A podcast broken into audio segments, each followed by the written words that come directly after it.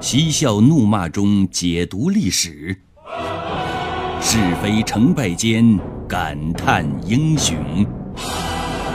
请听《汉朝那些事儿》。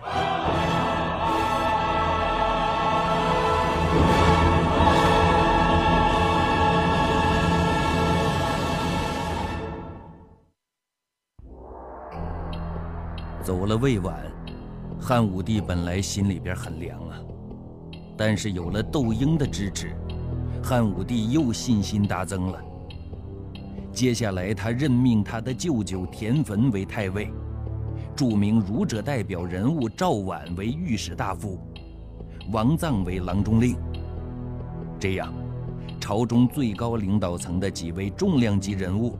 都变成了儒派的坚决支持和拥护者。随后，窦婴、田汾、赵绾、王臧四个人组成了儒家思想革命的四人帮。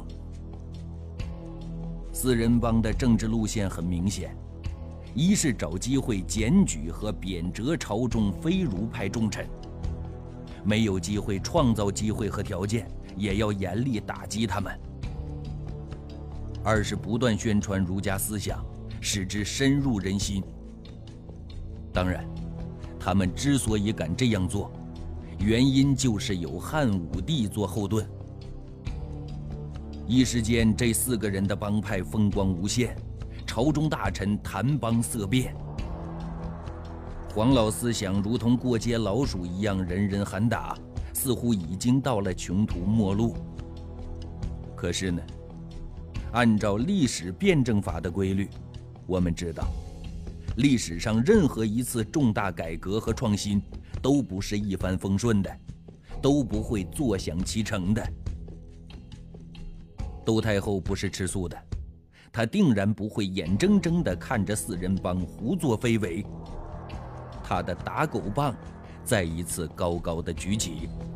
四人帮所引领的这次思想革命，即将面临更为强烈的暴风骤雨。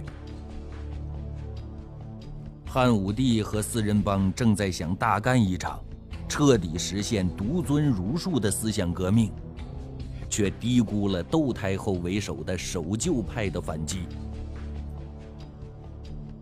鉴于四人帮乃朝中重权所在，又有汉武帝在背后撑腰。虽然在推儒扫黄中效果显著，但因为窦太后这个老佛爷在，扫黄大会还是雷声大雨点小。换句话说，要想彻底扫黄成功，以窦太后为首的皇派思想守旧派必须得搬除。而搬除老佛爷，唯一能动用的力量就是刚刚上任不久的汉武帝刘彻。四个人的帮派当中的老三赵绾，于是马上给汉武帝打了这么一个小报告。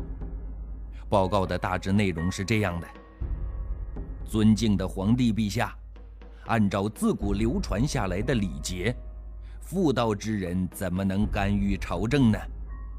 请陛下收回凡事向东宫报告的命令。赵绾这个小报告的意思再明显不过了。就是建议汉武帝以后凡事自己拿主意，不必再经过东宫窦太后的审批了。说白了，就是架空窦太后，夺去窦太后在朝中的权位。应该说，赵绾的出发点是好的，他是想让汉武帝早点收回实权，从而把这场思想革命进行彻底。可是。他们太低估和小看窦太后的能力了。窦太后自从拿汉武帝的老师兼一国之丞相魏婉开涮以后，以为这样可以起到杀鸡儆猴的作用，却不料走了一个魏婉，却来了一个四人帮。面对这四个人咄咄逼人的态势，窦太后并没有马上出击，而是选择了隐忍。他在等，等四人帮露出破绽来。事实证明，姜还是老的辣。他的隐忍换来的却是四个人的麻痹大意和夜郎自大。赵婉急于求成的这个小报告，竟然成了窦太后手中强有力的把柄。大家肯定就会有疑问了：赵婉这个小报告是打到汉武帝那儿去的，怎么会成了窦太后手中的把柄呢？原因很简单，有人告密。告密的是雍后派的重量级人物武强侯庄清斋。窦太后并没有对四人帮打草惊蛇，但并不代表她不在暗中监视和关注他们的一举一动。相反，雍后派人士都在暗中磨刀霍霍，只等窦太后一声令下，把包括四人组在内的儒派人士一网打尽。因此，赵婉的小报告自然逃脱不了雍后派人士的法眼。赵婉打向汉武帝的小报告，竟成了窦太后反击思想革命的导火线。面对着庄清宅的密报，窦太后知道她等待的时机终于来了，是该出手的时候了。于是，窦太后直奔宫中，找到了汉武帝。汉武帝接了赵婉的小报告，正犯愁该何去何从呢。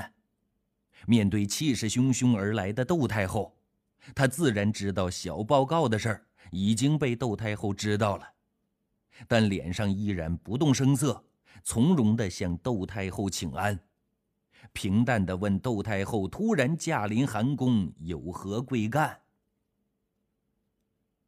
窦太后的脸上冷冰冰的，目光像刀子一般直射在汉武帝的脸上，不怒自威。令人不寒而栗。过了半天，只说了这么一句话：“赵婉迷信儒术，离间亲人，皇上难道想把他变成新元平第二吗？”汉武帝毕竟才十六岁，又刚坐上皇帝的宝座，面对祖母的质问，他哪里敢答呀？脸上的冷汗像雨一般的流下来。窦太后得势不饶人，丢下让汉武帝给他一个交代的话之后，愤愤而去。窦太后走了之后，汉武帝陷入了左右为难的境地。关键时候，他只能去求教自己的母亲王志王皇后。王皇后那是什么人物啊？她马上教会了汉武帝两个道理：第一，舍不得孩子套不住狼。王皇后对汉武帝说了：“你才刚刚上任没多久，虽然有四人帮你，但还是人单力孤啊。而窦太后是三朝元老级的人物，朝中势力众多。你此时如果公然和窦太后作对，窦太后一旦发飙，只怕你吃不了兜着走。以窦太后的势力。”把你从皇帝的宝座上拉下来，那是易如反掌。因此呢，当务之急应该顺从窦太后的意思，严处赵婉。舍不得孩子套不住狼，舍了赵婉一个人来保全你的皇帝才是关键的。第二，君子报仇，十年不晚。既然连窦太后这样的人都可以隐忍的这么好。都可以沉住气来等，你也要等啊！你要想进行自己的思想革命，完全可以等到窦太后死了，那时候天下就你一个人真正说了算。你想干什么，天下又有谁能阻止你呢？正所谓君子报仇，十年不晚。你想干大事业，为什么不能学会等呢？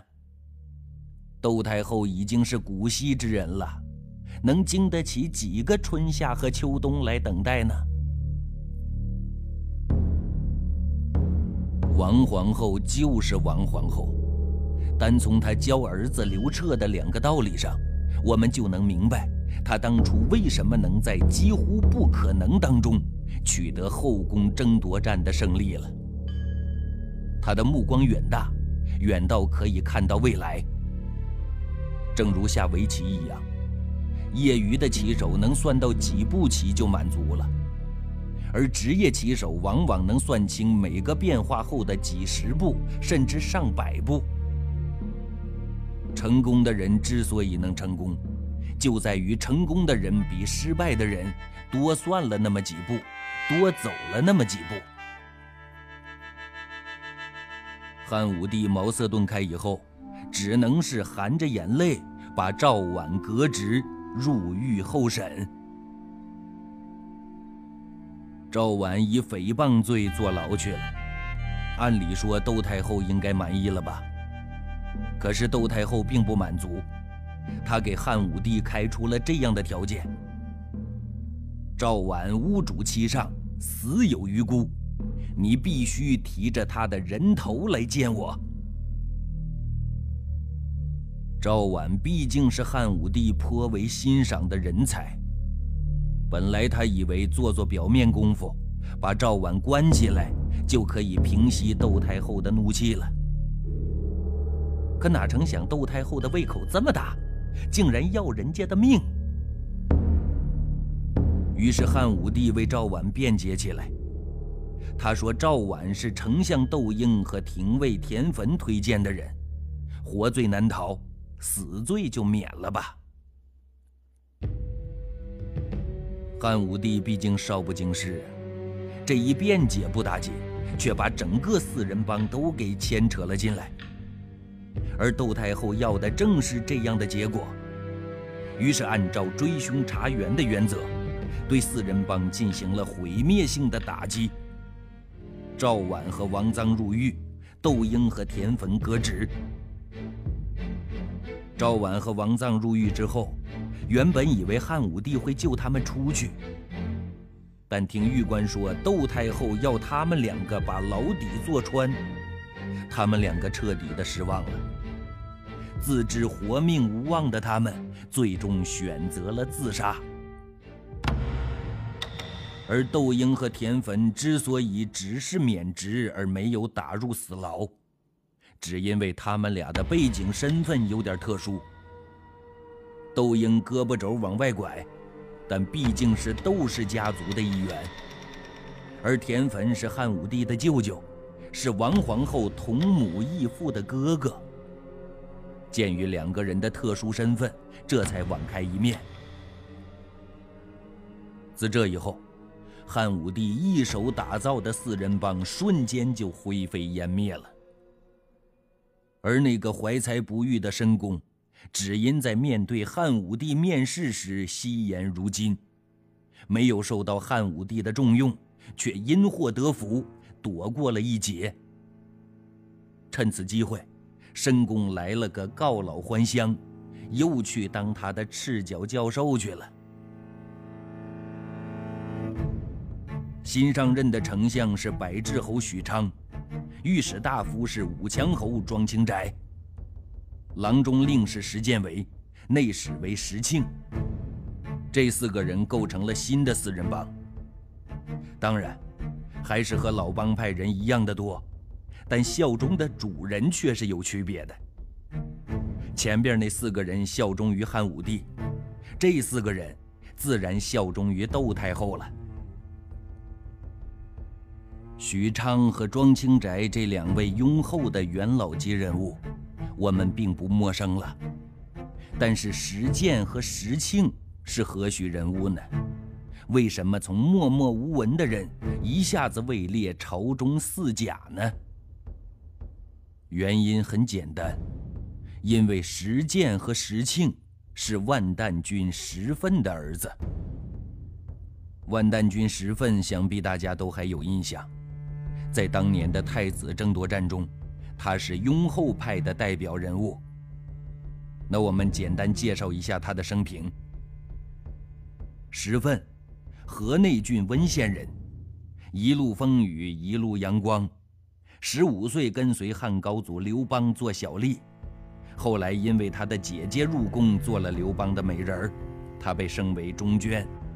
汉文帝时做了太子太傅，汉景帝时位列九卿。绰号是万旦君，他有着最独特的教子方法——绝食。凡是子孙当中有人犯了过失，他就不肯吃东西，以此表示严重抗议。直到他的儿孙们认识了自己的错误，袒胸露背的向他负荆请罪，他才肯原谅他们。最得意的事情是一个人经历了五代。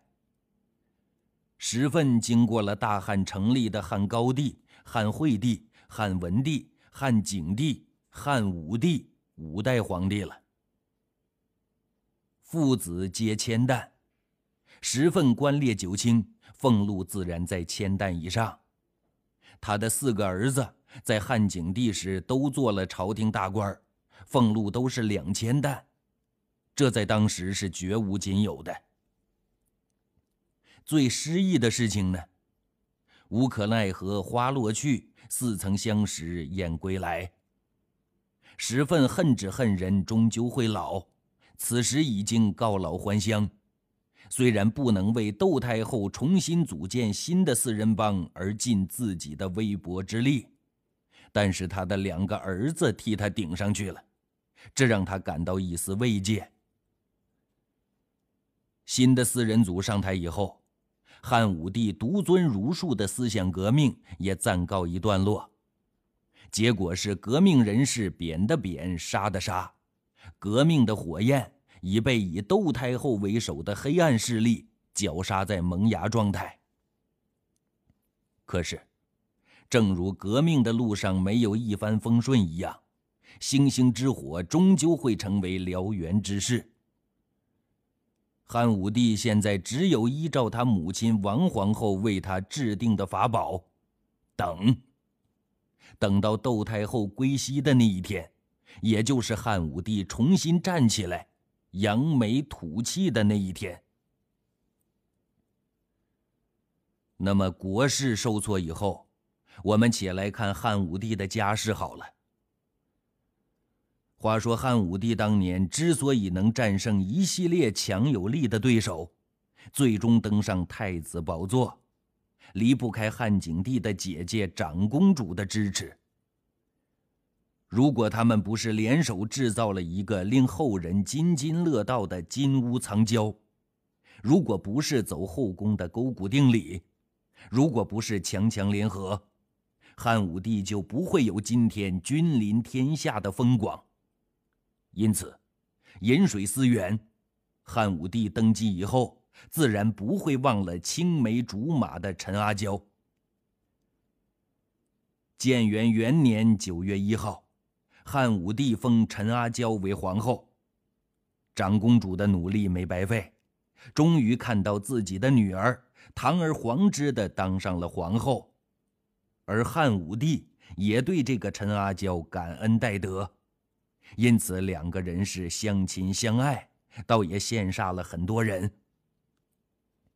可是呢，汉武帝毕竟年少轻狂，独尊儒术的思想革命受挫之后，没有实权，他也懒得再去管朝里的事儿了，只是天天在家陪着阿娇。应该说，这样的生活是很多人都向往的，但时间一长。新婚的新鲜感一过，汉武帝就感到了厌倦。于是无所事事的他想到了似曾相识燕归来。是啊，不提燕子都差点忘了。此时秋高气爽，正是打猎的好时机呀。从此，汉武帝带着经纪人韩嫣，开始了乐此不疲的游猎生活。汉武帝认为游猎只是自己的私人生活，不想惊动朝廷，于是他实行微服私猎。可是呢，正是这种微服私猎，却没有想象中的那么惬意。没有多久，他就下令扩建上林苑。那么皇帝没有穿着皇服，而是穿着便服，到野外去打猎，那应该很惬意的事儿啊。而汉武帝又怎么会遇到不惬意的事情呢？他为什么又下令扩建上林苑呢？